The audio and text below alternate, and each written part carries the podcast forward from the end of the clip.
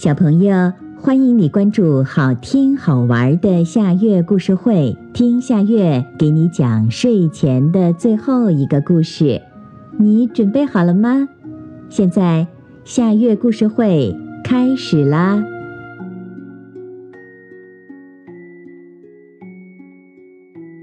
我敢一个人睡。兔爸爸和兔妈妈伤透了脑筋，为什么呢？小兔的胆子太小了，不敢一个人上卫生间，不敢一个人睡觉，连从客厅到厨房也不敢一个人去。妈妈说：“卫生间里什么也没有，看我这就去卫生间。”他从客厅一个人走进卫生间，过一会儿走出来，瞧，我不是好好的吗？什么事儿也没有。小兔摇摇头说：“我不敢。”爸爸说：“今晚我就一个人睡一个房间，给你看看。”第二天早晨，爸爸来到小兔面前，瞧，我昨晚不是一个人睡的吗？什么事儿也没有。小兔摇摇头：“我还是不敢。”兔爸爸和兔妈妈实在没有办法了，他们想呀想。兔爸爸一拍脑袋：“有办法了！”兔爸爸对小兔说。这样，我和妈妈把我们的胆子借你一点儿，等以后你的胆子大了，再把我们借你的胆子还给我们，是吗？太好了，谢谢爸爸妈妈。小兔高兴地说：“可是怎么借呀？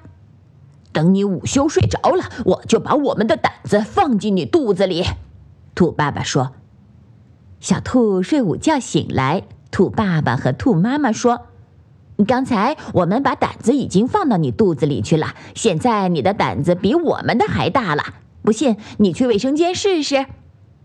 小兔迟疑着，独自慢慢的向卫生间走去。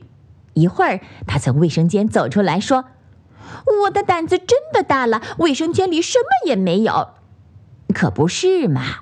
兔妈妈说：“你进厨房试试。”小兔一个人走进厨房，又走出来。厨房我也敢进了，我的胆子真的很大了。晚上，小兔第一次自己睡在小床上。第二天早晨，小兔从卧室里跑出来，开心的大叫：“一个人睡觉一点儿也不害怕。”兔爸爸和兔妈妈开心的对望了一眼。兔爸爸说。其实胆子不是一个东西，也没法借的。我们的胆子并没有借给你，是你自己的胆子已经够大了。小兔瞪大了眼睛，是吗？这么说，我的胆子本来就很大，只是我一直都不敢试。对极了，兔爸爸说：“现在，请你回答我的问题：你敢一个人去上卫生间吗？”敢。小兔响亮的回答：“你敢一个人去厨房吗？敢。你敢一个人睡觉吗？敢。我敢一个人睡。”好啦，今天的故事就到这里了。可是我还想听。你可以关注“好听好玩的夏月故事会”微信公众号，听故事，讲故事。小朋友，晚安。